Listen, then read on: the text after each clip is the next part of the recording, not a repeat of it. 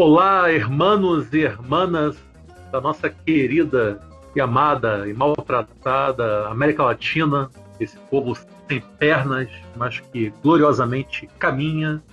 Enfim, chegamos ao 29 episódio do meu, do seu, do nosso Trincheiras da Esbórnia, esse modesto, porém aguerrido podcast na militância contra-hegemônica. Meu nome é Yuri Freire e cá comigo tenho a trôpega presença de Nilvio Peçanha, o Nilvola, que vai dar um alô para vocês nesse exato instante. Olá, pessoas queridas. Nada como um dia após o outro, né? Não há mal que dure para sempre. Eu lembro de estar num churrasco no, no domingo, dia 10 de novembro de 2019, quando nosso querido Evo Morales renunciou e renunciou na né, vítima de um covarde golpe militar e agora menos de um ano é o é o outro lado que sente o, um gosto amargo, mas não por um golpe, né? Mas sim por, por perder vergonhosamente é, e de forma legítima. E nós, enquanto amantes da liberdade de toda a classe trabalhadora da América Latina, é, vemos se descortinar ao, ao menos a esperança, né? Então, parabéns ao povo boliviano e, e vamos, vamos seguir aí esse 29 episódio. É, como a fala inicial do Nilval já entregou, o tema de hoje é mais uma vez a Bolívia, precisamente a eleição presidencial boliviana de 2020. E pela segunda vez aqui em nosso programa, e mais uma vez para falar sobre a sua querida Bolívia, temos a retumbante honra de receber ele, o intrépido Alisson Lemos, que irá se apresentar para vocês agora. Bom, pessoal, é, primeiro um, um prazer aqui retornar a, a esse podcast já de tanto sucesso e dessa vez trazendo as boas novas, né? É, da outra vez a gente veio para comentar as mais novas, né? Digamos. Agora celebrar essa vitória cachapante aí do do mais da Bolívia, né? A, cuja chapa é, foi encabeçada por pelo ministro da Economia Luiz Arce, pelo vice David Choquehuanca, né, com chegando a mais de 55%, se eu não me engano. Bom, meu nome é Alisson Lemos, como o Yuri já me apresentou. Eu sou sociólogo, cientista político. Minha pesquisa, tenho me dedicado à pesquisa é, desse país, né, digamos assim, de uma forma mais ampla, produzida sobre essa experiência nova que eles construíram da plurinacionalidade, né? E agora no, no doutorado também a respeito das contribuições intelectuais da esquerda boliviana, né? Então, discutindo aí especificamente o, o vice-presidente Álvaro Garcia Limeira e os seus interlocutores, e tentando fazer uma comparação com a esquerda brasileira, né, agora no doutorado, né? E estive aí acompanhando é, esse, esse resultado, realizamos também na minha página. Eu convido, aproveito para convidar vocês a conhecer a página Sinal Preto no Facebook, entrevistando a Angela Cáceres, que é uma militante do Mais e que trouxe também bastante informações é, a respeito de como tudo isso ocorreu e também sobre esse último ano que apresentou para ele. E bom, é isso. No mais, a, agradecer aí o convite e vamos ver aí o que o que nos aguarda aí. Maravilha, camarada Alisson. Alisson, que além de tudo é guitarrista e possui um farto histórico né, de bandas que fracassaram de forma retumbante, porém ele jamais desiste. Porque é um bravo guerreiro aí da, da cena independente carioca e brasileira. Então, vou agora divulgar aqui nossas redes sociais. Né? Estamos no Facebook, no Twitter, no Instagram é só procurar por Trincheiras das Bornes, né? que vocês nos encontrarão. Estamos também nos melhores, piores e medianos tocadores de podcast. Só procurar pela gente assinar o nosso feed. Temos também nosso e-mail, trincheirasdasborne.gmail.com. Podem mandar aí mensagens, críticas, sugestões, receitas aí culinárias, PDFs de livros e o que mais vocês quiserem. Temos também nossa parceria com a Veste Esquerda, vesteesquerda.com.br, uma loja muito bacana que vende camisetas com várias estampas maravilhosas. E se vocês comprarem alguma camiseta e escreverem trincheiras no cupom, vocês ganharão um desconto muito supimpa. E é isso. Vamos pro pau então? Simbora. A o tempo todo. A o tempo todo.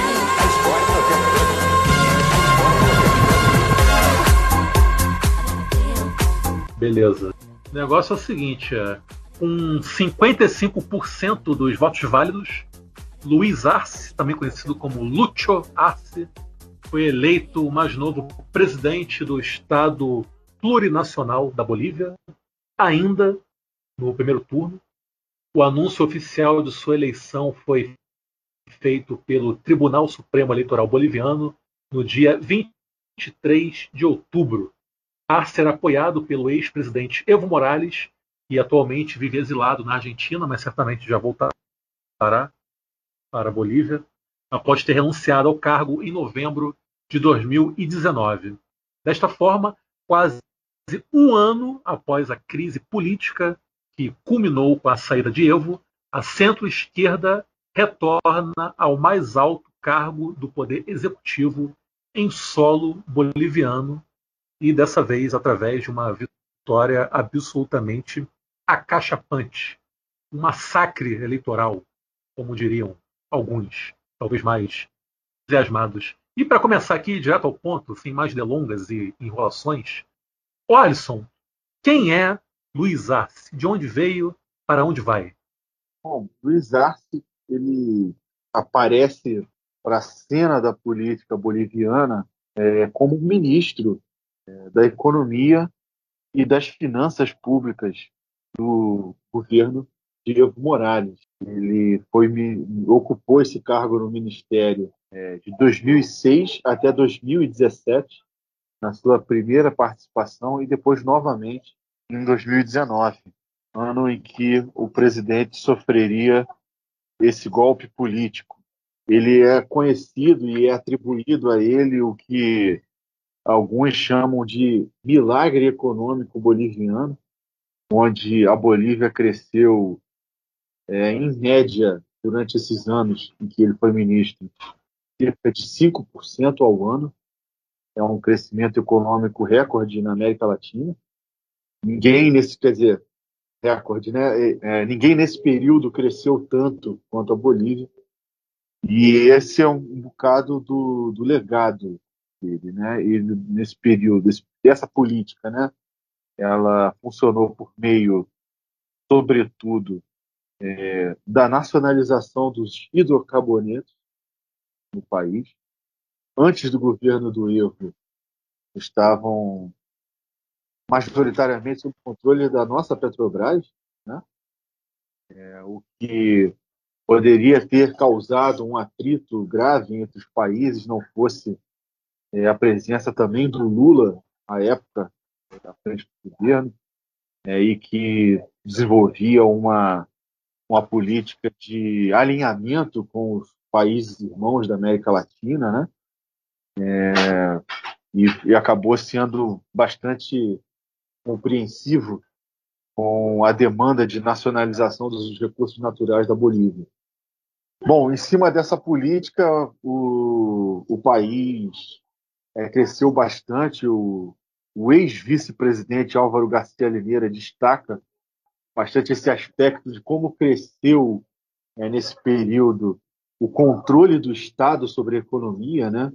Então ele diz que é, cresce a, a, mais de 30% é, o, a participação do Estado boliviano no PIB, né? O que antes era menos de 15, se eu não me engano. E grande parte se deve a esse aspecto particular da nacionalização, é, da exploração dos hidrocarbonetos, né? E bom, antes disso, o presidente Luiz Arce, ele foi ele foi um militante do Partido Socialista Uno, era o PS Uno, como era conhecido, partido que foi fundado pelo Marcelo Quiroga Santa Cruz, é um partido que é, teve então o seu auge sob a liderança desse, desse, desse militante, né, desse líder político, que foi assassinado na ditadura. Então, é, o, o, Luiz Arce vem dessa tradição da, da militância socialista, mas é, é fica mais conhecido é, como um burocrata, né, como como um economista né, é, renomado que teve parte da sua formação no exterior e enfim, professor universitário também. Bom, esse é a Luiz Arce. Ele tem uma trajetória parecida em alguns pontos com a do Álvaro Garcia Lineira, né? ex-vice-presidente, que também é economista. Dá para traçar um paralelo? Sim, sim. É, o, em parte, o, o Álvaro Garcia Lineira ele é militante, já é uma figura conhecida como militante e como intelectual da esquerda antes de ser o, o vice, né? É, ele foi um político guerrilheiro, né? É, ele parte da, da, da, guerrilha liderada pelo EJ, EJTK, EGTK, perdão, porque no espanhol as letras cumprem um, um, uma função parecida, né? É o EGTK, Exército Guerrilheiro Tupac Katari, é, que era liderada pelo então Felipe Quispe, né? Que volta à cena agora com né, é, os bloqueios que antecederam as eleições, mas é isso a gente pode falar depois. Ele se torna um intelectual importante, é, junto com outros na Bolívia, organiza um grupo chamado Comuna, né? É, onde vão se articular em publicações acadêmicas é, que buscavam desconstruir o discurso oficial ideológico do neoliberalismo, né? E é então ele, quando o Evo ganha as eleições, ele já está na chapa desde o, desde o início. Mas, sem dúvida, é, há uma semelhança é, nesses perfis, né?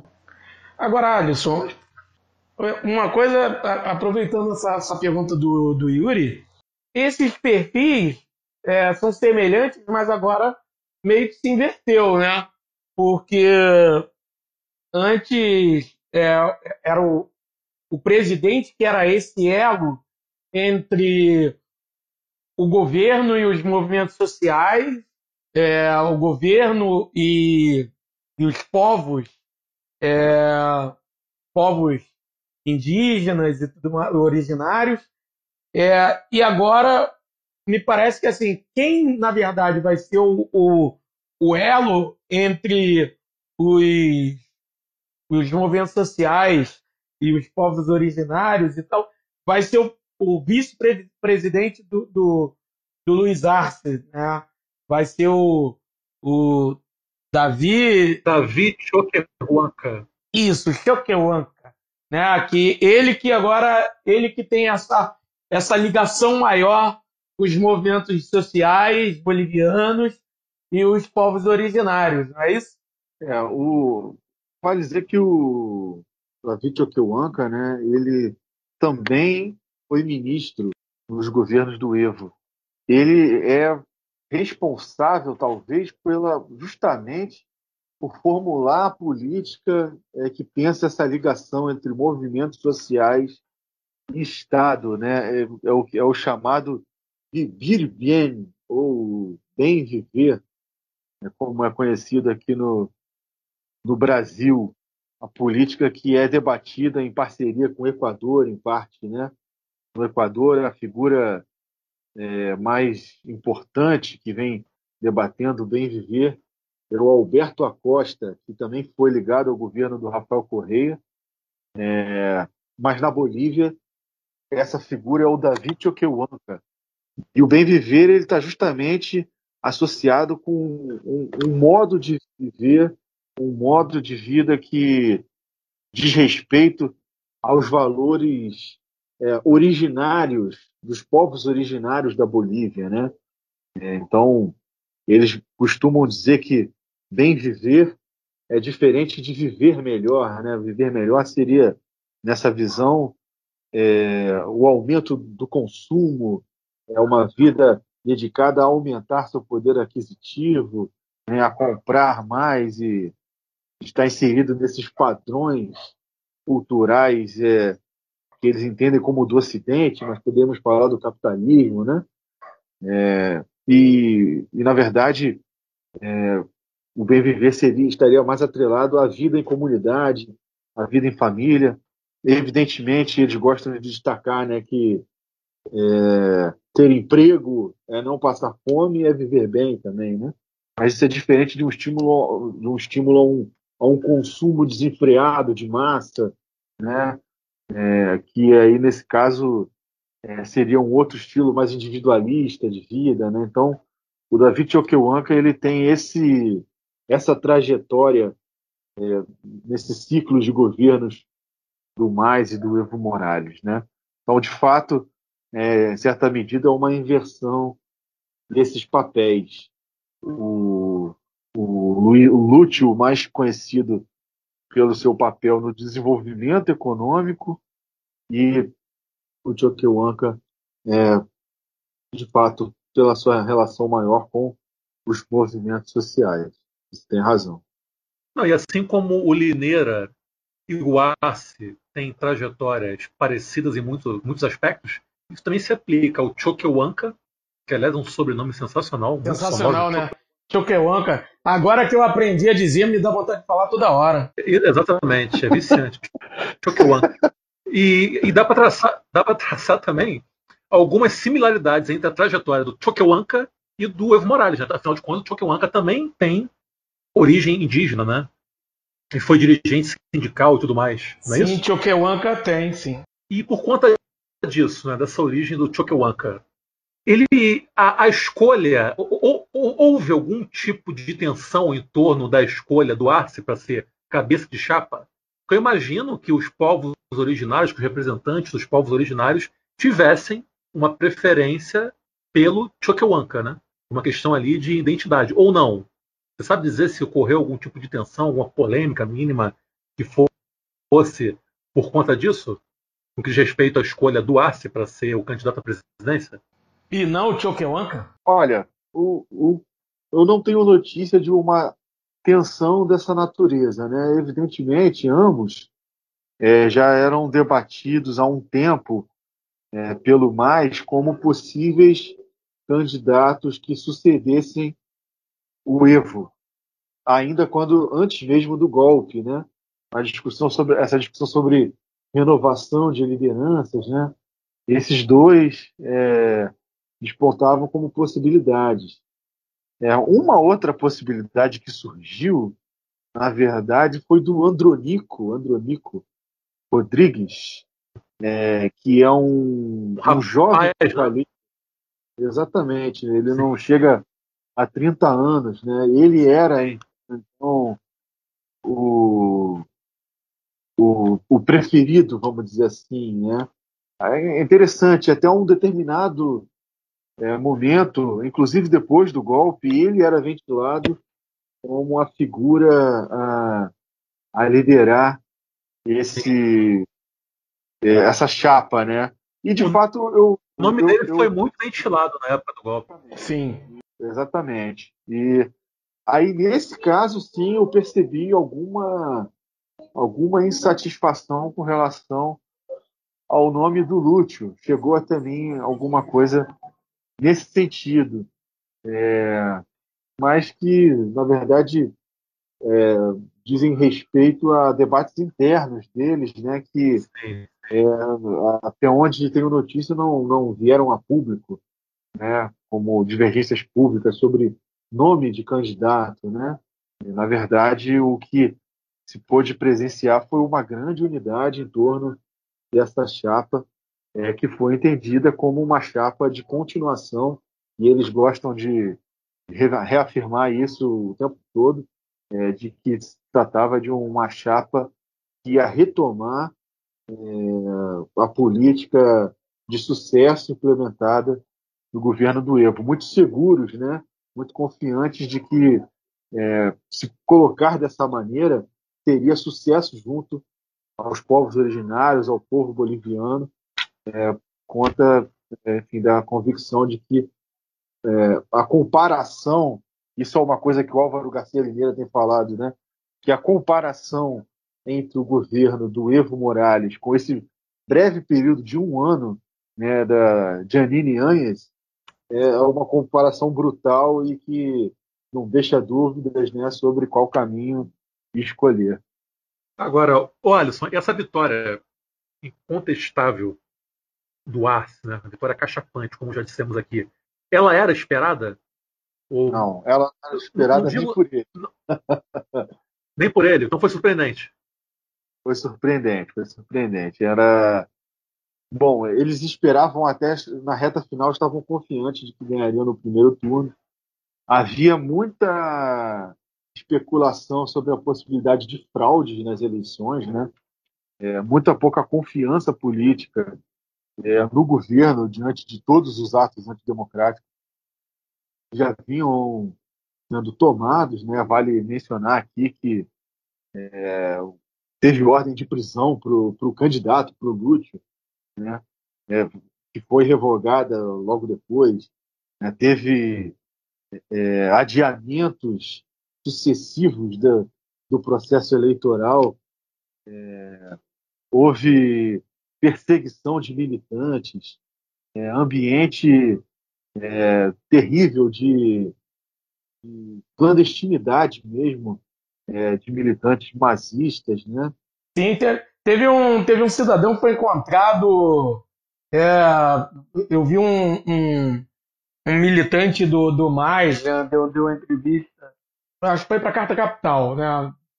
Eu, eu vi no, no YouTube um, uma live para a Carta Capital, é, ele falando que é, foi encontrado entrando num local de votação, né, num, num, uma escola, enfim, um local de votação lá em La Paz, e ele estava portando uma bolsa cara, com, com, com cartões de votação, e esses cartões estavam todos marcados com, em favor do Mesa já.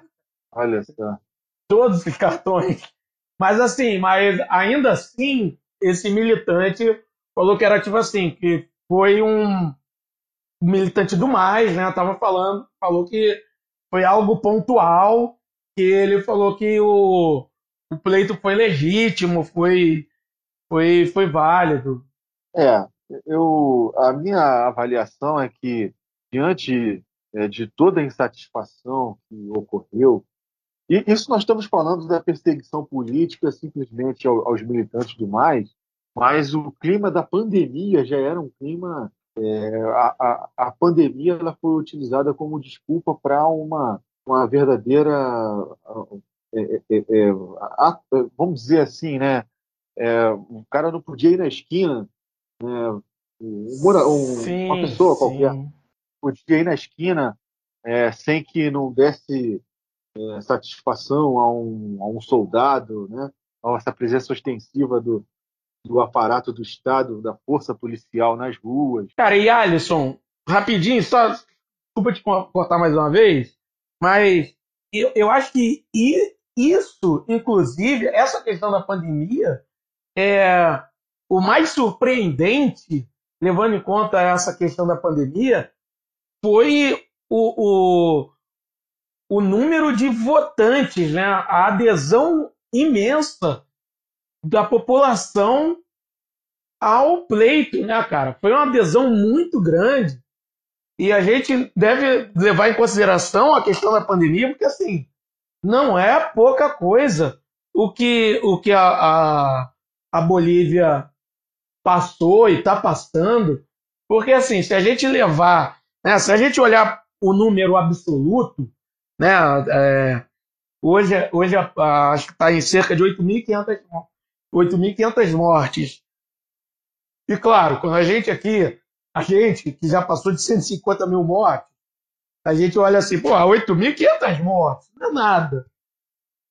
Mas se a gente for olhar pela, pela questão per capita, né?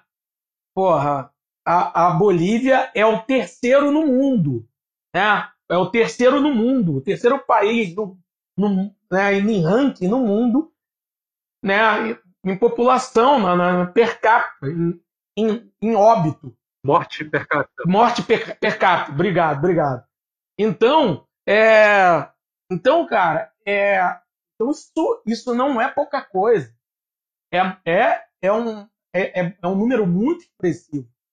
E ainda assim, a adesão foi muito grande. É, isso mostra o grau de insatisfação, o grau de pé na bunda que a população queria dar a esses golpistas desgraçados. Né?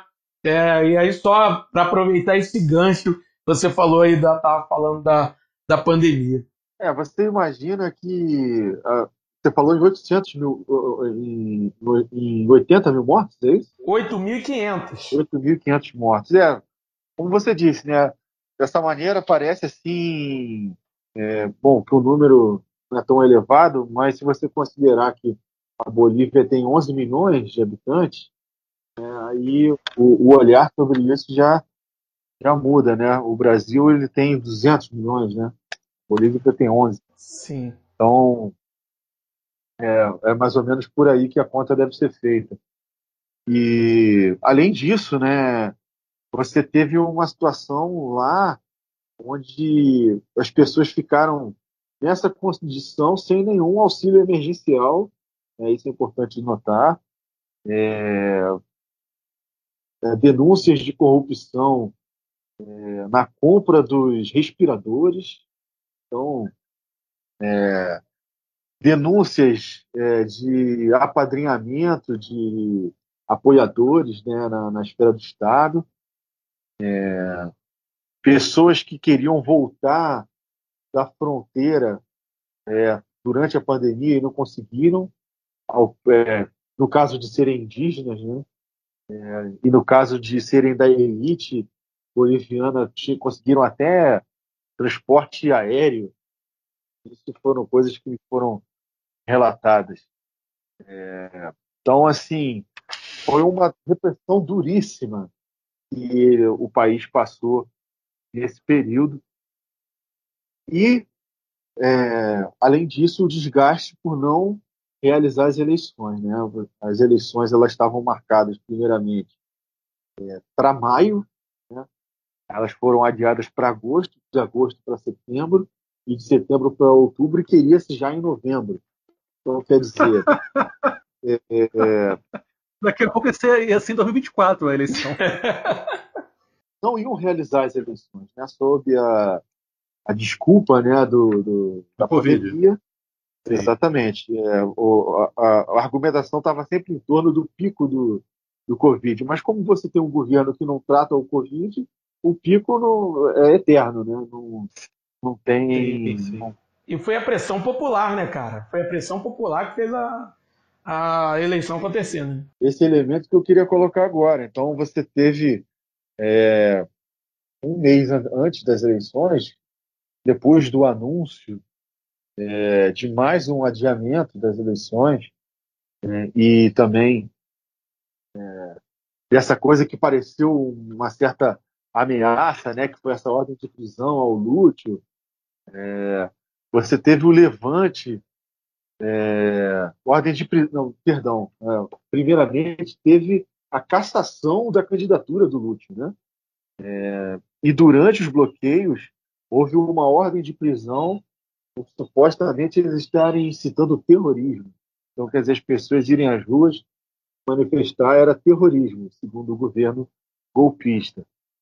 É, então, mas isso é, não abalou os bloqueios, pelo contrário, falava-se mais em, em, mais de 200 pontos de bloqueios de estrada é, no país. povo todo mobilizado, o país parado durante duas semanas e exigindo alguns a realização imediata das eleições e outros a renúncia da presidência. Então houve ainda é, uma divergência em torno disso, né? É, o, a cúpula do MAIS consegue um acordo com o governo de marcar as eleições na data prevista, é, mas inclusive para insatisfação de alguns que é, diziam que não era confiável um processo eleitoral é, sob é, a liderança da Janine Anhes, né, que, vale lembrar, era candidata e não conseguiu sustentar a candidatura até o fim, abandonando a candidatura. Então, as, a, que vexame.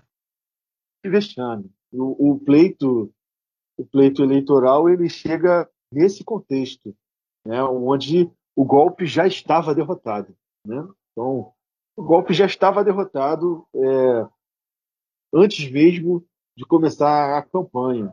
Então, não havia mais é, condições para um prosseguimento dessa, dessa política. Ela, a ANES abandona a candidatura. É, e agora, né? É, bom, antes de comentar o resultado eleitoral, eu, eu entendo que é, o resultado do pleito tem que ser entendido nesse contexto, né? onde a população foi para a rua exigindo a renúncia da presidência, da presidenta, né? E, e, entendendo o processo golpista que ocorria no país. Então, é, eu acho que a votação expressiva ela é muito é, condicionada por esse processo. Vale dizer, 55% é, dos eleitores é, somados também a uma vitória acachapante também no Congresso e no Senado, com maioria simples em ambos. Então, Mais vai governar com maioria simples no Congresso e no Senado. Né? Então, lamentando que não tem mais os dois terços que já tiveram um dia, né? mas antes nós tivéssemos esse tipo de problema aqui no Brasil. Né? Imagina a esquerda com, com maioria simples no Congresso. Agora, Alisson, então, no fim das contas, o Evo estava certo em renunciar e posteriormente se exilar. Porque deu certo, né? O, o Mais voltou ao poder, houve uma intensa mobilização popular, as forças golpistas bolivianas não conseguiram sustentar o próprio golpe, por eles articulado, né? Quer dizer, que golpistas absolutamente incompetentes, né, no fim das contas é a conclusão a qual a gente pode chegar. Né? Que os caras não conseguiram, eles não conseguiram, eles articularam um golpe, conseguiram né, promover a renúncia do Evo Morales, criou-se todo aquele ambiente de crise, e um ambiente, inclusive, que em muitos momentos até lembrou um contexto de ditadura militar, né? mas no fim das contas foi em vão, praticamente, né? porque Luiz Arce, é, parceiro do Evo, né? junto com o seu vice, conseguiram fazer com que a centro-esquerda voltasse à presidência do país. Então foi um golpe e voltasse fracassado. renovada, né? Voltasse Isso. renovada, né? Com, sim, sim.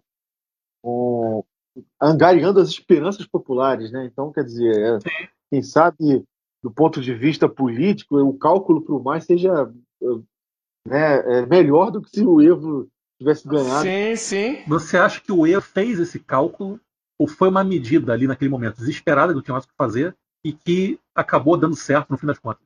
Eu acho que, na verdade, eles foram pegos de surpresa, evidentemente. É, o golpe ele teve um caráter bastante policial, né? Eles relatam sempre esse aspecto né, da polícia é, como, como um eixo de articulação do golpe. Né, e também do, das, das Forças Armadas, né, que não esperavam em ambos tal, tal articulação política, visto que era buscado, inclusive, um diálogo né, com, com essas instituições. É, de toda maneira, o, o que se relata, e algumas vezes se fala a boca pequena, assim, né, porque são informações que que não são confirmadas, né? mas se fala em ameaças a, a representantes é, do mais, políticos, lideranças do mais, autoridades, né? Então, uma coisa que não sei, não sei se vocês vão se lembrar, mas no episódio em que, que há a renúncia, ela precisava ser aceita, né, pelo Congresso, e quem assumiria a, a presidência, agora me foge, acho que do Senado, seria uma, uma senadora mazista, né? E, e ela renuncia também, é, dando abertura para o golpe. E todo mundo ficou, mas por que isso? O Alisson, não, só para avisar para quem está nos escutando, gente, é mazista, com M de mamãe. Não confundir com nazista, por favor. Mazista porque é membro do mais. Sim, é, por favor. boa, boa. Podemos falar então em massista. Porque, sabe, fica, difere um pouco mais, né? Mas é, fala-se que essa, essa senadora recebeu acusações, sequestro do irmão, né, para não assumir. Então as, as, as especulações são, são dessa ordem, né? É, eu lembro que o Sim. Evo teve que fugir pela mata, um cara matou o cachorro dele, invadiu a casa dele, matou o cachorro dele. Então era assim, eram umas coisas assim. É, Tinha de falar. Terror, né? É, exatamente, né? Ameaças, né? Coisas que esses caras fazem aqui no Brasil também, né? Os, os correspondentes brasileiros deles, né? É, fazem aqui ameaças jornalistas, né? É, liga para jornalista para falar que vai matar. Era coisas desse nível, né? E mas com respaldo né, da elite, com respaldo das forças armadas, né? Então as autoridades é, do mais ficaram vendidas nesse processo. Ele opta pela renúncia. Eu entendo que o que havia de planejado ali era impor aos golpistas é, a, porque havia ali uma disputa sobre a legalidade, né? Então, quando, enquanto os golpistas acusavam o mais de ser antidemocrático por por ser mais uma candidatura do Evo e tudo mais, é, o mais estava dizendo que estava sendo né, ameaçado e, e, tal. Então havia uma, uma, uma, disputa sobre a legalidade, um discurso, uma disputa da legalidade, né? Quem está a favor da, da legalidade é, nessa coisa toda? E acho que um aspecto importante do cálculo do mais era a renúncia precisava ser aceita é, pelo, pelo Congresso, pelo Senado. E o, mais tinha a maioria do Senado. Então, os senadores simplesmente não foram é, à votação. E a, a Janine Anhas foi impostada mesmo assim. Então, ali foi um. Os golpistas eles passaram por cima da Constituição. É claro que esses detalhes eles acabam é, é, se, é, sendo diminuídos né, no, no, decorrer dos fatos. Né? Sim, e, sim.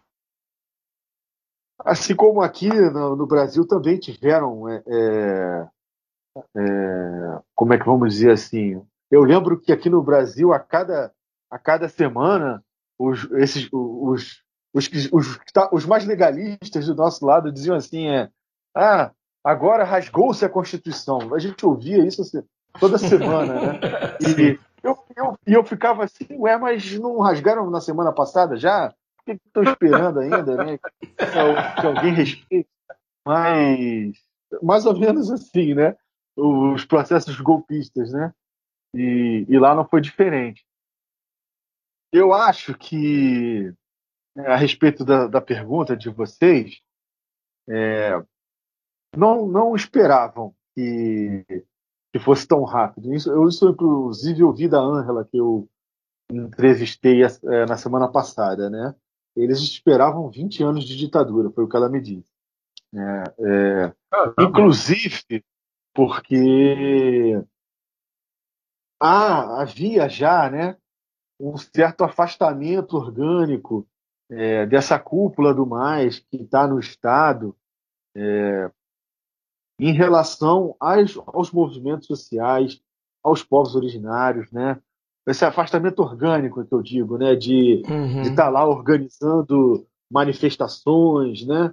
É, Bom, isso talvez não fosse uma coisa com que contava o Evo, né? Apesar de que de prontidão você teve um, um cerco à cidade de La Paz, que o Evo inclusive pediu para para que abandonassem, né, o cerco, né? É porque o mais ia disputar as eleições novamente. Ia ser comprovada um discurso que, na verdade, um pouco parecido com o do Lula, quando é preso, né? O Lula Uhum. dizia o quê? Que, não, eu vou lutar na justiça para provar minha inocência, né? E a mesma coisa, o Evo dizia que ia provar que não houve fraude, e de fato, a, que era o que acusavam os golpistas, né? Além da coisa da candidatura, havia uma acusação de fraude baseada numa, numa suspeita levantada pela OEA sem nenhum parâmetro científico e que logo depois do golpe não não se propôs a, a, a, a de fato é, fazer uma, uma auditoria para saber se houve fraude ou não. Sumiram, né? Se calaram. E a fraude não foi comprovada. É, então. E a, a, a vitória do Mais agora, acho que confirma que não houve fraude alguma, né? Eles, inclusive, ampliaram a votação que tiveram. É, o Evo fez 43% dos votos na ocasião, né? enquanto o Lúcio fez 55%. Então, eles ampliaram a votação que tiveram. É... Bom, mas eu acabei me perdendo um pouco aqui no, na minha linha de raciocínio. Sim, mas os movimentos sociais, né? É... O que a Ah, Ângela me inclusive. Ah. Então, rapidinho, voltando, voltando um pouquinho. Inclusive, o Evo declarou que não irá compor com o atual governo, né? com o governo da ANES, no caso. Ou não? Com- Não, não entendi. Não, não, não, agora. Ele falou que não. Não, tô comentando contigo Ah. que o Evo declarou que não irá participar do atual governo. Vai ficar lá eu na vi- casa dele. Vai se dedicar à Vi uma- piscicultura. Eu vi uma declaração dele que ele agora volta para Cochabamba, da onde ele se fez líder sindical. Isso, E- isso. Vai meio que se aposentar, né? É, ele, ele na, na, na notícia que eu vi, ele dizia até que ia voltar aos sindicatos e tal, não sei. Isso. É. Meio que uma volta às origens. Uma volta às origens. É, bom, é, mas os movimentos sociais é, conseguiram se organizar em, em diferentes momentos, né? E esse processo dos bloqueios parece ter tido uma certa organização autônoma. É, é, e, claro, autônoma por parte das bases do mais também, né? Do- e não apenas isso, né? Na outra conversa que a gente teve aqui no Trincheiras, eu falei um pouco mais sobre eh, as centrais sindicais camponesas, né? Sobre, Sim. sobre as organizações indígenas originárias, né? Então, esses, esses setores, eh, eles conseguem se organizar eh, de forma, de certa maneira, autônoma, né? mas um pouco reativando o papel eh, de mobilização dessas, dessas agremiações eh, e organizando esse bloqueio. É, inclusive faz ressurgir algumas algumas lideranças indígenas históricas, né, como por exemplo o Felipe Quispe que eu mencionei aqui no início, é, que é conhecido como o Malco, e ele foi era ele era digamos o dirigente político do Álvaro Garcia Lineira no período da guerrilha e estava bastante sumido da cena política boliviana assim esse cara ele retoma, ele foi, inclusive já concorreu a presidente é, contra o Evo, né? É, assim, é, antes do Evo ser eleito, né? Então é, haviam dois índios é, candidatos a presidente, Evo e Felipe Quispe. Esse cara ele retornou agora é, na cena das mobilizações, né? Então é, essa essa tradição das, da, da política rebelde indígena, ela volta com força nesse período. Sobre a, a questão é, que o, o, Yuri levantou de serem péssimos golpistas, eu, eu concordo plenamente. A gente tem um. Eu gosto muito do, do italiano, né, do Antônio Gramsci, né, para entender esse negócio, que ele chama de hegemonia, né? Ele diz que há dois aspectos principais da hegemonia, né? Que um é o consenso, né? Então você impõe ao adversário uma situação adversa e é, é, ganha ele é, uma política de consenso em torno de uma pauta mínima, né? Então quer dizer, é, você isola o principal inimigo e compõe uma, uma grande aliança é, que vai ser o, sustentáculo do seu poder, né? E você tem a coerção, né? A coerção é isso mesmo, é, é a porrada mesmo, né? Que você vai escolher justamente esse principal inimigo é, e vai isolá-lo e reprimi-lo né, e prendê-lo, né? Que é o que foi feito com o mais é, na, na Bolívia nesse um ano, né? E e, bem, é, acontece que pelo consenso eles não conseguiram, né? eles tentaram impor um, um discurso é, de que o mais tinha fraudado as eleições, que o mais era corrupto, uma, e, e, isso somado a um discurso racista também é, ao índio, né? Ser do mais, ser indígena, ser virou, virar um sinônimo né, de selvagem também. Então essa essa visão racista, né? foi bastante utilizada por esse governo e não funcionou, simplesmente não funcionou. Eles não conseguiram é, convencer a população daquelas, daqueles pressupostos que eles queriam impor. Né? E com isso impuseram cada vez mais é, a, a repressão, achando que venceriam o mais pelo cansaço. E, pelo contrário, é, esse partido acabou só ganhando força, né? E até vencer as eleições. Eu, eu queria, Alisson, é, você comentasse, você falou da, da, da questão da, né, da, da polícia aí, né? De, é, da atuação da polícia e tal. É, acho, acho que seria interessante falar como você mas como você acha que, que pode ser a relação do governo do Lúcio e a relação do próprio Massa agora com a polícia e com as Forças Armadas? Né? Aqui foi um golpe militar né, das Forças Armadas e com a grande participação da polícia e grupos milicianos ali ligados à, à polícia e tal, tal qual a gente já a gente aqui no Rio de Janeiro conhece muito bem.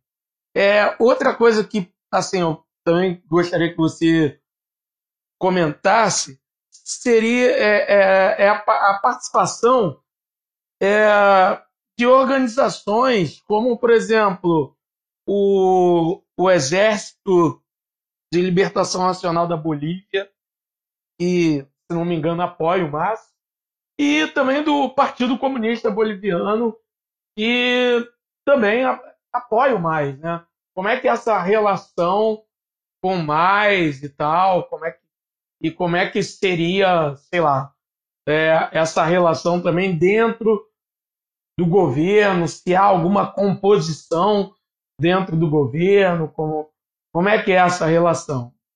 É, bom, para entender a, a Bolívia, a gente tem que tentar esquecer um pouco a realidade política brasileira, eu acho, assim, primeiro. É, porque, vamos dizer assim, a grande expressão é, institucional dessas organizações indígenas, populares, bolivianas, é o mais, não tem outro, muito bem. Né? Você tem é, partidos minoritários, correspondem a alguns segmentos, mas o mais é a grande, o mais já é uma grande composição política, né? Ele é um partido que, de certa maneira, a semelhança do que do que foi o PT, do que já foi o PT, né? É, é um, um grande congregado é, de organizações populares que se uniram em um partido, né? A origem do mais é bastante essa. E eles é, dizem, inclusive, é, terem se inspirado no PT. Né? O PT ele é fundado em 1980, né? o mais é de 95.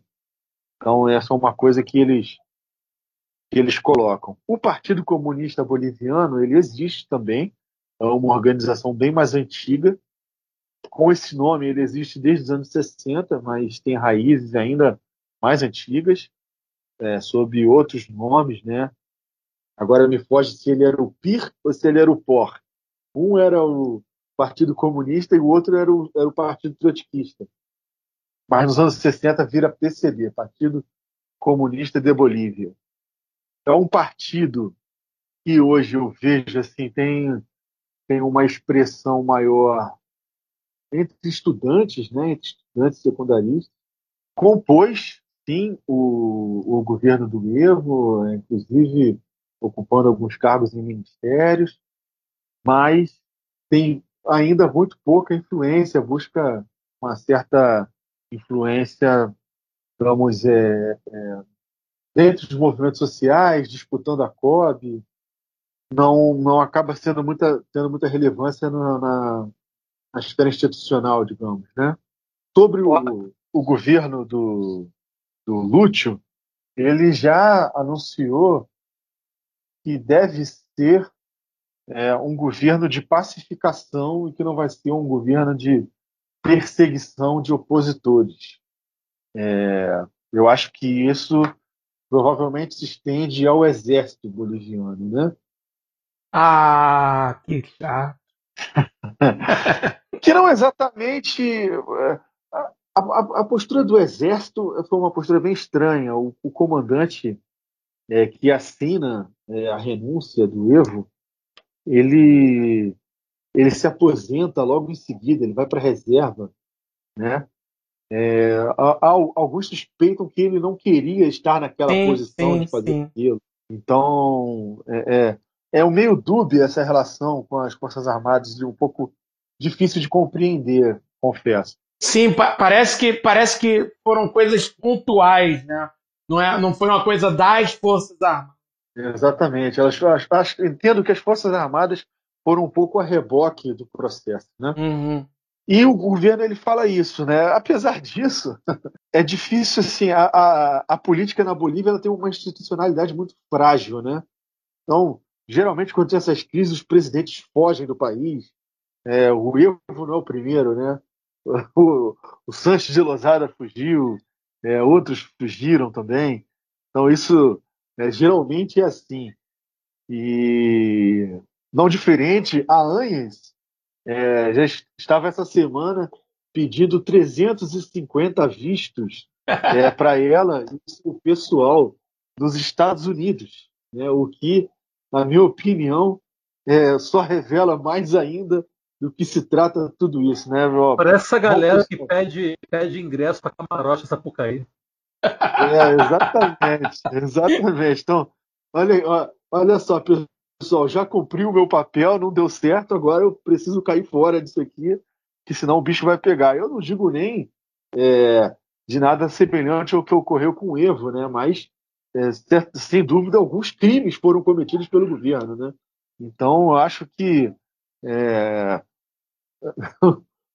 prisão não seria uma coisa inimaginável para Janine Anhas e seu pessoal, diante de tudo que foi feito. É, então, eu acho que, mais ou menos, esse é o clima. Assim como é, as ordens de prisão, não sei se vocês acompanharam, a ordem de prisão que havia para o Evo, né? Sim. que é o que man, o mantém fora do país, é, foi cancelada hoje. Pelo foi, foi, foi. Aí você fica pensando assim, né? Caramba, o cara cancelou só de, esperou é, a vitória do mais ser comprovada, né? Coincidentemente, ser, né? Consolidada e nem uma semana depois ele cancela a ordem de prisão, né? Então, quer dizer, mas para os que ainda acreditam muito na, nas instituições da América Latina, esse é um, é um grande ensinamento, assim, né? Eu acho que, claro, a gente tem que lutar por democracia, né, por garantia de direitos, é, mas sem achar que estamos reser... é, exato, estamos reservados nos direitos democráticos, porque isso, de fato, sempre que é necessário, eles, eles abandonam né, é, uhum. essa, é, essa plataforma. Né? Então, eu acho que até o Álvaro Garcia Lineira ele falava isso é, nessa entrevista dele que eu li, ele dizia que nos anos 90, né, com toda aquela história é, do fim da história, acabou o socialismo, agora é capitalismo para sempre e tudo mais. Que é, exatamente, Franz, Franz Fukuyama, né, que depois se arrependeu, pediu desculpas. Pediu desculpas, né? É Já, de fato, a história não acabou. E bom, o Álvaro Garcia Lineira diz o seguinte, que o liberalismo, então, naquela época, botou a, a democracia debaixo do braço, né? Disse que democracia era daquele jeito deles ali. E agora eles começam a ser os refratários da democracia. Né? Então, é, em parte, denunciá-los com relação a isso faz parte do jogo político e faz parte é, da, da, da, disputa né, de consciência, né? que de fato é, tem se colocado como inimigos da, da democracia. Né? Então, é, quem pensa é, e acredita na democracia segundo os parâmetros dos Estados Unidos deveria rever os seus conceitos, porque, é, de fato, eles só usam desses parâmetros quando é do interesse deles, quando não, é, cabe aos movimentos sociais e ao povo é, fazer essa defesa e essa luta. Né? Com certeza. Agora, Alisson, você andou conversando com seus contatos bolivianos.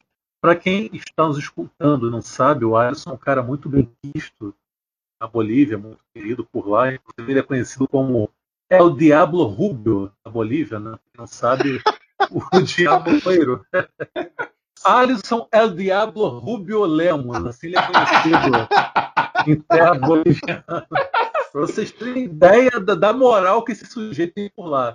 Se eu não era conhecido até agora dessa maneira. Passou a ser agora eu vou passar a ser, porque com, com certeza, certeza Trincheiras vai chegar lá. Sem dúvida. Então, isso aí. Mas deixa eu falar aqui, gente.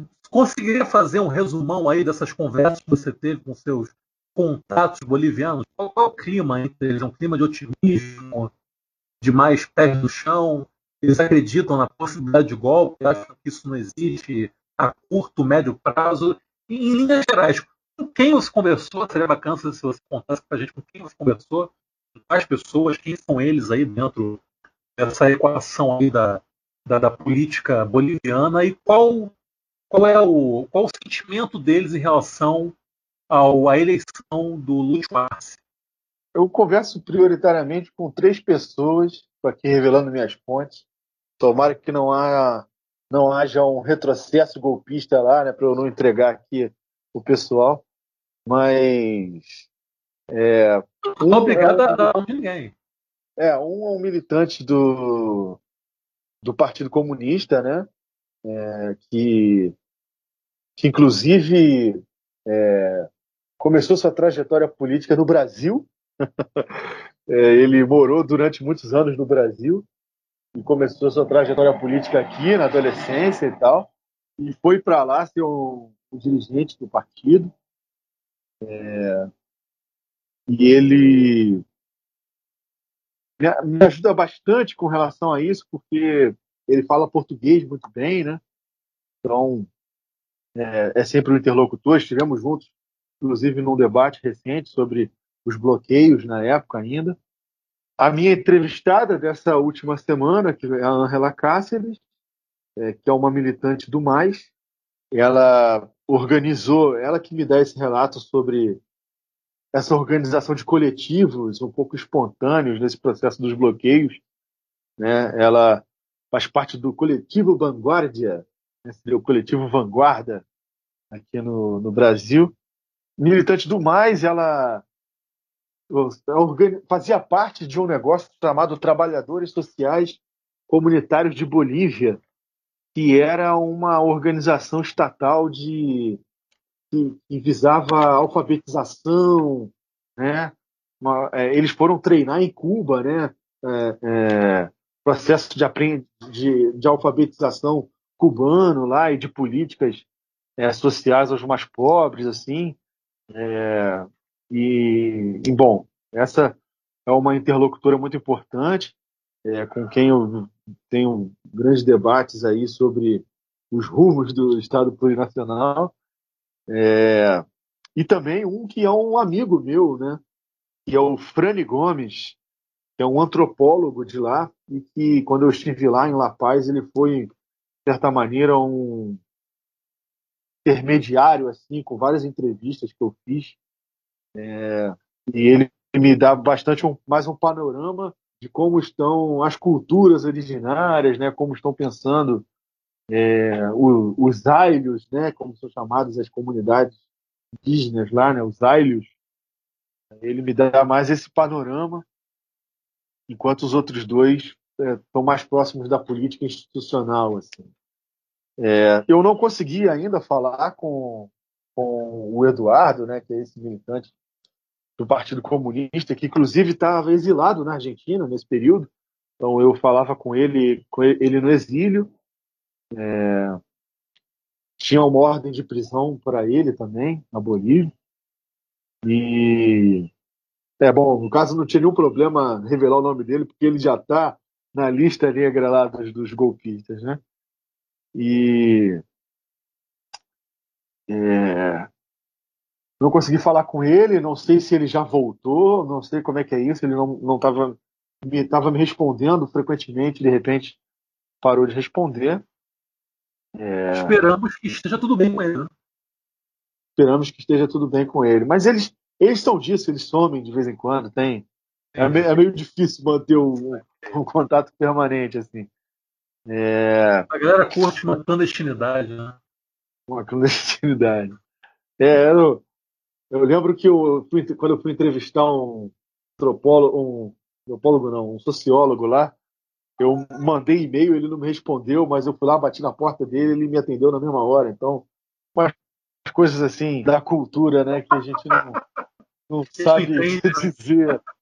Ele não respondeu meu e-mail, eu fui lá, bati na porta dele, ele me atendeu, me deu entrevista no mesmo dia. Um homem é moda antiga, né? Você tem que ir lá, não, porra, na porta dele, em vez de ficar mandando e-mail. Pois é. e. Bom. E não consegui falar com ele. Com o Frane vinha conversando, ele falando que estava otimista com relação à eleição, é, mostrando também o, o que mostrava também, né, uma unidade é, muito grande em torno do, do Lúcio, porque é, o Frane ele dialoga com uma galera que é mais rebelde em relação a, a essa cúpula do mais, né? E como ele estava empolgado com a campanha, mostrava que realmente havia bastante unidade em torno é, dessa candidatura. E a Ângela, que eu tive a possibilidade de fazer entrevista, que eu, eu recomendo muito a vocês, que ela me, me passou. Bom, boa parte do que eu falei aqui é, tem a ver com o que ela já me disse. É, nesse período, ela comenta que é claro que o, tem que se manter vigilante né, é, com relação às manobras da direita, né, mas destacando que é, as grandes lideranças da direita lá já reconheceram a vitória, inclusive a presidenta golpista e o principal opositor, que era o Carlos Messa, mas ainda assim há alguns grupelhos fascistas é, que, a revelia de suas lideranças, continuam dizendo que houve fraude, o que é uma coisa é, muito insana, né? se você pensar que o, a eleição foi conduzida pelo governo golpista. Né? Então, como, como seria possível uma fraude a favor do mais? Mas, de toda maneira, é, parece que ainda existem esses grupelhos. É, mas é como eu dizia, né? a, a fonte de legitimidade do golpe, se existia alguma, ela foi completamente é, é esvaída nesse processo de bloqueios e de resistência a um, a um, a um governo que foi muito repressor, né? Então, acho que to, to, todo golpe ele busca, de certa maneira, a legitimidade em algum lugar, né? É, então, é, fica muito esvaziado o discurso dos golpistas, né? É, eu acho que a coisa ficou ruim para eles mesmo, assim, né? essa na minha, na minha opinião. É claro que isso eles não vão deixar de fazer política por causa disso, evidentemente, é, mas a, a, a força para se manter no, no poder nessas condições é, é, não existe, né, digamos assim. É, e, eu, e, ela acredita nisso também, apesar de que é, ela diz que é importante que as organizações continuem ativas, se mobilizando, né? independente é, do governo ter êxito é, em tomar posse e seguir governando, é importante que as organizações é, permaneçam vigilantes. Ela diz. Pelo que eu estou depreendendo do teu relato, a, fica muito nítido que a direita boliviana encontra-se num estado brutal de completa desmoralização. Né? Foi agora uma porradaça do golpe. É, é, uma derrota é vexatória, né? E, quer dizer, foi o que eu falei anteriormente, eles não, eles não conseguiram sustentar o próprio golpe, eles foram de uma incompetência extrema. Então, eu acho que eles estão com vergonha, acima de tudo, da própria derrota. Então, acho que eles não têm nem força, a curto prazo, para tentar arregimentar, arregimentar algum tipo de contra-ataque. Né? É, a gente fica pensando em, quem sabe, em algo como eles estão fazendo na Argentina, por exemplo, né?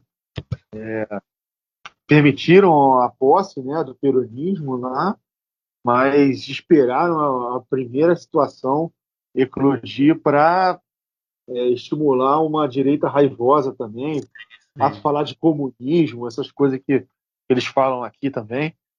É, e, no caso, o contexto da pandemia, é, de certa maneira, impõe uma certa fragilidade né, a qualquer um que esteja no governo. Né? Então, é, se aproveitaram é, desse contexto para ir às ruas. Né? Então, a gente fica imaginando o, o, a, a, direita boliviana lá, tal, quem sabe, esteja tramando algo nesse sentido, mas para agora, penso que e a situação deles está difícil, né? Sem contar que na Argentina, bem ou mal, a direita voltou à presidência nos dias eleitorais, né? Foram lá e conquistaram a presidência por intermédio dos votos populares. Com a coisa elas por elas, depois perderam. Na Bolívia, não, os caras articularam um golpe e acabaram se afundando na própria merda, né? Nossa, realmente estúdio. É, foi, e uma, depois de um ano é, afirmando que o governo tinha sido eleito é, sob fraude, né? que assim era o governo corrupto do, da esquerda e tal. É, e você, um ano depois de ter toda a chance para implementar suas políticas, é, esse partido que foi golpeado ampliar a votação, é realmente assim, não tem mais o que dizer. Né? É realmente vai dizer o quê? Então, eu acho que é, é, é uma derrota flagorosa e total. É uma derrota total. Sim, sim. Sofrer. Agora, vocês com a Argentina, né? Nós tivemos a volta dos peronistas à presidência argentina, no caso o Alberto Fernandes. Agora Luiz Arce foi eleito presidente da Bolívia, Agora, no último dia 25 de outubro, os chilenos votaram no plebiscito, né, também com uma vitória cachapante pela extinção da atual Constituição, né, que era uma Constituição ainda com muitos aspectos pinochetistas, né, que remetia à ditadura militar sanguinária que ocorreu no, no Peru.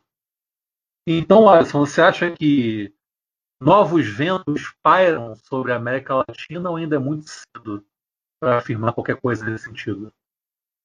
Eu penso que, sim, por um lado, a, a América Latina ela, ela anda muito em ciclos, né? Então, teve o período colonial, república, tudo vai acontecendo mais ou menos na mesma época e ditaduras militares, antes das ditaduras, o, os, os ciclos trabalhistas, né, vamos dizer assim, claro com suas diferenças, mas em geral, escala continental. É, quer dizer, América do Sul, pelo menos. É, Bom, e governos progressículo progressista também, como se diz, né? Apesar de, claro, é, esses governos serem bastante diferentes entre si, alguns mais semelhantes, outros mais distintos. Então é de se pensar que uma vitória desse porte na Bolívia, é, ela impacte de alguma maneira outros países, né? E agora a, vamos dizer a, a deflagração da, da, Constituinte no Chile, né? É, e você já mencionou a vitória do peronismo na Argentina. Dá mostras de um. Esse debate, inclusive, né, Yuri, ele, na, na universidade ele rola bastante. Assim. Então, acabou-se o ciclo progressista, o ciclo progressista continua. Eu acho que a gente tem que ter muito cuidado né, com essas, esses diagnósticos, por exemplo, se a gente for examinar o que ocorre agora no Chile, é, pelas, pela breve leitura que eu fiz do assunto, é evidentemente que essa Constituição que é, visa parte suplantar o que foi colocado no período do Pinochet, né? Já vi lá que também não pode mudar tudo, né? É condicionado algumas algumas questões são que a gente chamaria aqui de cláusula pétrea, né? Lá, e não serão mexidas nesse processo, mas ela se dá é, depois de um grande levante popular contra as desigualdades históricas do país, as desigualdades sociais históricas no país, né? e com um certo recorte indígena também. Né? Então, a pauta Mapuche ela aparece com certa relevância, ainda que não com centralidade, mas com uma certa relevância é, nesse ciclo de mobilizações que ocorreram até o início da pandemia. Por outro lado, é aprovado com 78%, né, se não me engano, é, que é esse, esse processo constituinte. Isso, mas o, o presidente Pinheira ele já se coloca numa posição mais inteligente, digamos, né, do que do que tem sido essa essa direita radicaloide que nós temos visto, Sim. né? Ele ele celebra ele celebra a vitória, né, do, do plebiscito, é, se colocando como bom, sou o presidente que vai que vai fazer as reformas. Nessa constituição, né? É, então é, é, é uma... na onda surfar na onda, exatamente, né? Apostando que, quem sabe, na discussão da Constituinte, ele vai vencer o debate sobre as pautas colocadas, né? Seguramente, Sim. essa é a, a estratégia do presidente neoliberal Sebastião Pinheira, que nós sabemos não tem nenhum comprometimento com abrandar as desigualdades sociais no país. Então, é, o, o, o, penso que o desenlace sobre isso, sobre como vai, no que vai culminar esse processo, ainda está, né, está por ser visto, né? Mas foi um ciclo de mobilizações que não foi só no Chile, mas foi também no Equador e foi na Colômbia, né? O que que costuma ser o grande bastião do norte, né? É, aqui na América do Sul, né? É, sim, mas sim. também na Colômbia tiveram mobilizações importantes. É, então, de certa maneira, chama atenção para nós que é, a política popular, a política, é, como se costuma dizer, desde abarro, né, desde, ba desde, a, desde baixo, né, é, ela não está morta né, no nosso continente. Ela segue e segue com é, mobilizações de massa, né? Então, é, a gente vendo, a gente fica no aguardo, inclusive, dessas eleições agora nos Estados Unidos também, né? Onde, sem dúvida, é uma vitória do Trump e é tudo o que deseja, por exemplo, o nosso presidente Bolsonaro e os seus comparsas é, aqui na América do Sul. É, sem, sem dúvida, uma vitória do Biden é, Biden, Biden, não sei muito bem. Biden. É, Biden. É, com certeza criaria dificuldades é, para Bolsonaro e sua escória, seus, seus comparsas. É, eu ia dizer latino-americanos, mas eles não são bem isso, não. Eles são outra coisa. É, tudo isso está em grande tensão, eu penso, Yuri. Assim, mais do que uma sinalização para um lado ou para o outro, penso que há uma, uma grande tensão, a resistência a essa direita reacionária no continente, ela não deve ser de forma alguma é, desmerecida, ela segue viva e muito forte. Né? E, por outro lado, também é, aponta é, por, uma, por uma certa renovação da esquerda no continente. Né? Então, é, vai chamando atenção, por exemplo, a pauta indígena nesses países que eu mencionei, né? É, no, na Bolívia, evidentemente, não, não é desde agora, é, é bem mais profundo. No Equador também não é desde agora, né? mas, de certa maneira, com, com a ascensão dos cidadãos, né? que, do, do Rafael Correia e do, e do traidor Lenin Moreno. É, e de Lenin não tem nada? E de Lenin não tem nada. É, o movimento indígena perdeu um certo protagonismo que tinha nos anos 90 e vem recuperando agora na política de oposição, né? E também no Chile vai chamando a atenção essa essa pauta Mapuche que eu, eu tenho a impressão eu não consegui ainda ler uma avaliação mais profunda sobre isso, mas que o debate sobre a Constituição também envolve a questão Mapuche, né? E o massacre é, centenário que esse povo sofre no país.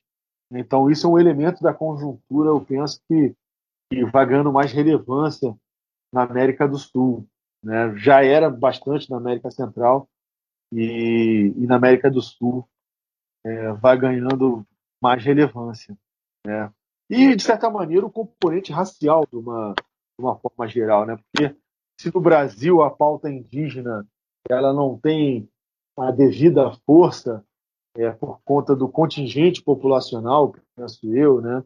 É, e e por estarem localizados em estados do, do país também que não tem tanta pujança na disputa da política institucional, a questão racial no Brasil também vem chamando a atenção, né? a, como vem se avolumando o debate sobre, sobre a condição do negro é, na sociedade brasileira. Né? Então, são elementos para a gente pensar aí é, de resistência, né, de como articular classe e raça é, numa luta contra-hegemônica, né, que é um pouco a lição dos bolivianos também, né, além do trabalho de base. Então, o que eu vejo nessa coisa de conjuntura que você me pergunta é mais, mais nesse sentido. Maravilha. Quer acrescentar alguma coisa, Nilval? Não, é, sim, fazer alguns comentários em cima do, do que o Alisson falou. E, e também em cima do que o Alisson refletiu antes sobre a Bolívia. É, cara, eu, eu, acho que a Bolívia, ela.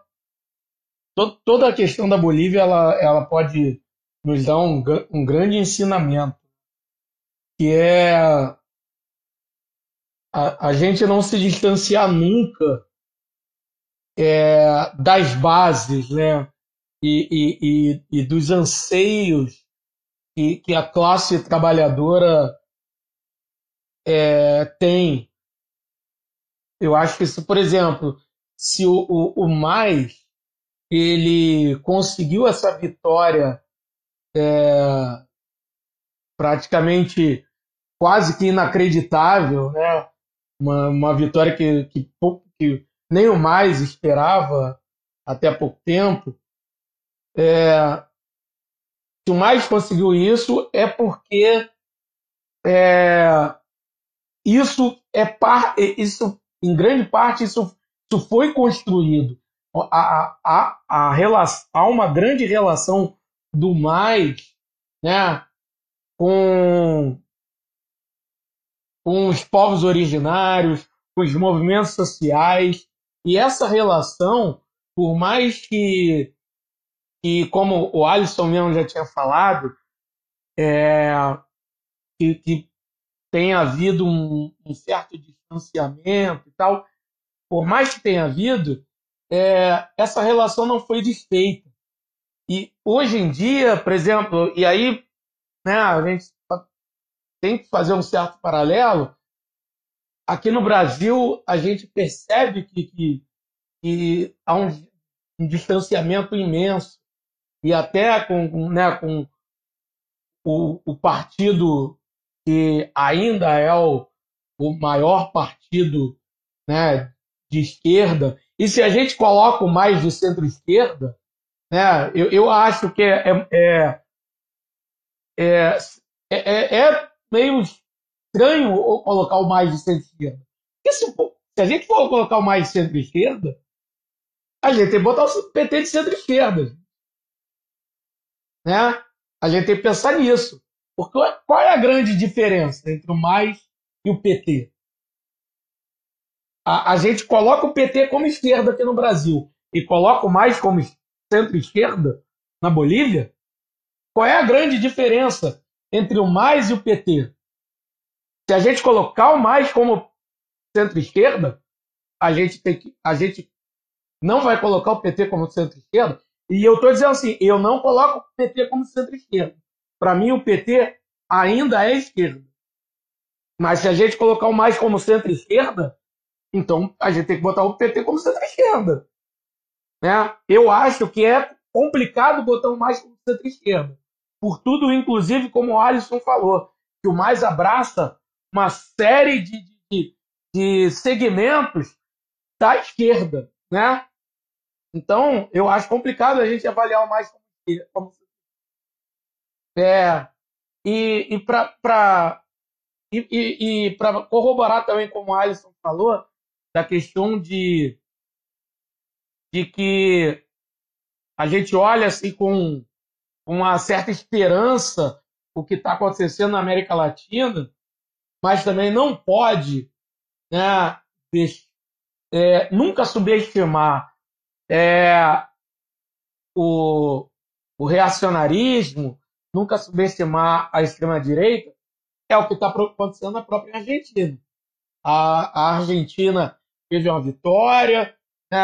a gente otimista, mas hoje em, hoje em dia o que está acontecendo na Argentina já é preocupante. É, o cenário na Argentina já não é mais otimista. O cenário na Argentina é já, já é preocupante. Então, é, então acho que assim, e, e, e, eu acho que de repente até uma coisa interessante pontuar, o Alisson falou algumas coisas interessantes aí, eu sei que a gente já está até um pouco avançado no horário, né, no, no, no, tempo, mas tem uma, uma questão também no Chile, que é a questão de dois terços, é, de dois terços para aprovar ou para é, vetar alguma coisa na, né, na, Assembleia, na, na Assembleia Constituinte, na Assembleia não, na, na Comissão Constituinte, é, e, e, por exemplo, se a, se a direita, por exemplo, conseguiu colocar mais de um terço na, nessa comissão né, que, que for formada, é, isso vai. Não sei se o Alisson. Eu estou pedindo para o Alisson comentar, mas aí eu não sei se, os, se nessa parte chilena o Alisson vai ter. Vai ter. Depois a gente faz um sobre o Chile e chama o Alisson. Sim, mas então, mas é essa questão. É, tem, tem, tem essa questão de dois terços é, para para ser aprovado, precisa de dois terços para ser aprovado ou para ser vetado alguma coisa na, na um, um, ponto na, na, na, na Constituinte, vai ser votada, né? a Constituição ainda vai ser elaborada e tal. E, e aí, por exemplo, se a direita chilena ela conseguir é, mais de um terço, que isso não pode não ser difícil, isso pode complicar muito a situação para elaborar uma Constituição como nós gostaríamos e como o povo é, chileno gostaria que fosse. Enfim, é, é isso, né? No final, é, eu acho que a gente está vendo tudo isso com bons olhos, mas é bom a gente sempre botar o pé no chão, né? principalmente se a gente olhar para o Brasil, onde a gente está. É bom a gente olhar para o pé no chão e um pé no chão com preocupação. Né? É isso. Sobre isso que você falou dos dois terços, eu vi aqui, ó. O texto deve ser aprovado por pelo menos dois terços de seus membros e posteriormente ratificado por um plebiscito de saída. Se dentro do período estabelecido os participantes não chegarem a um acordo, a atual Constituição aprovada em 1980 permanecerá em vigor. Então, o que ocorreu no último dia 25 foi um primeiro passo, não é nada ganho ainda. É, e justamente por isso o Partido Comunista Chileno não faz parte desse acordo. Ele não, tá, ele não faz parte desse acordo.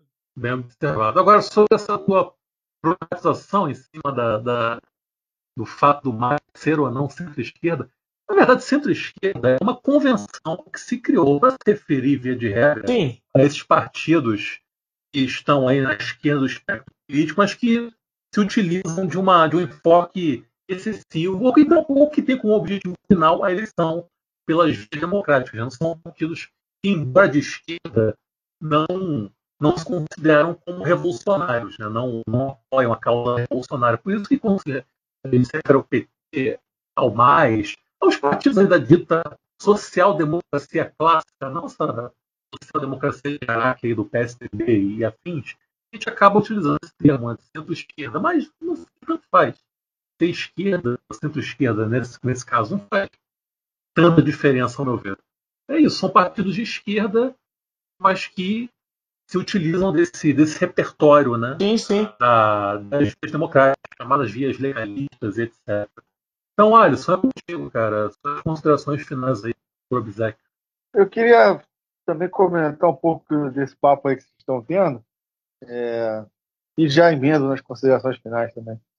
É, assim, primeiro só eu queria é, fazer uma correção numa coisa que eu falei aqui, é, que eu falei, eu falei que um pouco da situação do indígena no, no, Brasil e do pouco protagonismo que acaba tendo na, na cena nacional, assim, é, mas assim de nenhuma maneira é, isso significa é, diminuir a relevância das lutas que existem no, né, também, né? Sim, sim. Povos indígenas no Brasil é, e todo o, o, o, sofrimento e o genocídio é, implementado pelo Estado Nacional Brasileiro, que diz muito sobre esse Estado Nacional também, né? A maneira como trata o indígena. E é, é óbvio que é uma ótica muito válida da gente analisar a política no Brasil também. Então, só fazendo essa ressalva, porque depois eu fiquei pensando que ficou faltando colocar dessa maneira. É, e sobre essa coisa do, do Mais e, do PT, centro-esquerda, é, eu, eu, achei interessante o Nilvio colocar essa questão, foi uma coisa que eu fiquei pensando também aqui durante a nossa conversa, é, porque eu concordo com o Yuri, né, que, que diz assim que essa ideia de centro-esquerda está muito ligada à ideia da social-democracia europeia, né? É, de que significaria, na verdade, é, como, digamos assim, uma não ruptura com o capitalismo, né? Então, é, uma gestão democrática, quem sabe com distribuição da riqueza, é, mas sem uma ruptura revolucionária, sem é, o fim da propriedade privada, digamos, né? Uma coisa assim, mais ou menos como pensa o Haddad, digamos. o Haddad que clara, claramente tem se colocado dessa maneira, né? É bom a gente fala, comentar essas coisas, né? É. Não, não, não, tem que não tem que mexer na estrutura liberal em nada. A gente faz umas políticas de redistribuição de renda e tá legal. Ele diz isso, né? Então, a gente viu que isso está longe de ser suficiente para sanar os problemas do nosso país, né? É, Sem dúvida. Mas, assim, o Haddad ele é uma figura dentro do PT, né? É, o PT em si, ele, é, na verdade, tem muito pouco a ver, eu acho, com o que representa o Haddad, assim, né? inclusive é bom colocar isso, né? É um partido que está ligado à, história da luta da classe trabalhadora é, no Brasil. É, e, e, tem, e tem na sua trajetória também, assim como Mais, é, essa característica de ser um, um partido é, que expressou é, os desejos é, da classe, né? Um, partido que foi frequentado pela classe trabalhadora um período, é, que, que, enfim, que promoveu lideranças da classe trabalhadora. Então, o PT ele tem esse histórico que nós não podemos é, é, tirar dele. Eu, eu fiquei muito interessado por essa questão porque tem justamente a ver com a minha tese de doutorado agora, fazer uma comparação entre mais e PT, assim, né? E, e o mais da mesma maneira, né? Agora, uma outra discussão que eu penso é esses partidos dos governos, né? Porque o mais ele até governa com uma certa maioria, mas é, com uma institucionalidade muito fraca, como eu comentava antes aqui, né? Então, tendo que dialogar com, com outros setores que não são a sua base, assim, né? E, e, o PT, da mesma maneira, ainda mais, quem sabe, é, fazendo grandes coalizões né, para governar. E os seus governos não eram governos exclusivamente seus, né? mas eram governos de um, um composto mais amplo ali, digamos, né? Então, é, ele tinha certos limites. Então, um petista poderia argumentar que o desejo do PT era, era ir mais longe é, do que o que a conjuntura lhe permitia, né? É, mas, é, de qualquer maneira, é, não é um partido que hoje, é, tirando, evidentemente, algumas lideranças, que propõe uma ruptura com o capitalismo. Ah, com certeza né? não. É, muito pelo contrário. Já o mais, é, há ali uma discussão é, de uma ruptura, inclusive, deco, decolonial com o capitalismo. Né? Então, é, romper com o capitalismo é também romper com as estruturas é, racistas do Estado, né? É, e também promovendo justiça social. Assim, né? Então, é, por mais que, é, digamos, a crítica à propriedade privada não esteja no centro é, das ações do governo, você teve ainda a nacionalização né, dos hidrocarbonetos, como eu mencionei no início, né, e essa discussão também é, do socialismo comunitário. Isso foi uma discussão que foi feita ao longo dos governos, né? então, como implementar o socialismo comunitário.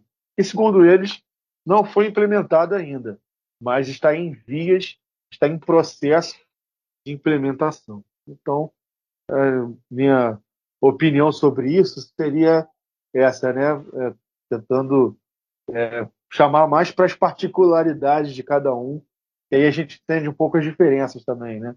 Entre mais e PT, mas de fato eles vêm aí no mesmo na mesma onda latino-americana, digamos assim, e, e de fato são semelhantes em vários aspectos. Bom, e desculpa, no mais é agradecer aí ao convite e a participação e é, torcer aí de fato por dias melhores na América Latina e sem dúvida é, acredito que essa vitória ela é muito contagiante, né? Para a esquerda, para as organizações populares também no Brasil. Maravilha, Alisson. Sempre uma grande honra, um enorme prazer ter você aqui conosco. Essa foi a segunda vez. Tenho certeza de que não será a última, né? Não terá sido a última. Muito obrigado mais uma vez. Nos honra é a respeito do Estado plurinacional da Bolívia e a sua conjuntura política, que não é nada simples. Valeu demais. Agradecer também aqui ao Nilvola, mais uma vez, do meu lado, aqui no Trincheiras das Bórnia. E é isso, gente. Muito obrigado a todo mundo que nos ouviu até agora. Forte abraço, um beijo no coração todo mundo e valeu. É isso. Beijão. Beijo. Yeah.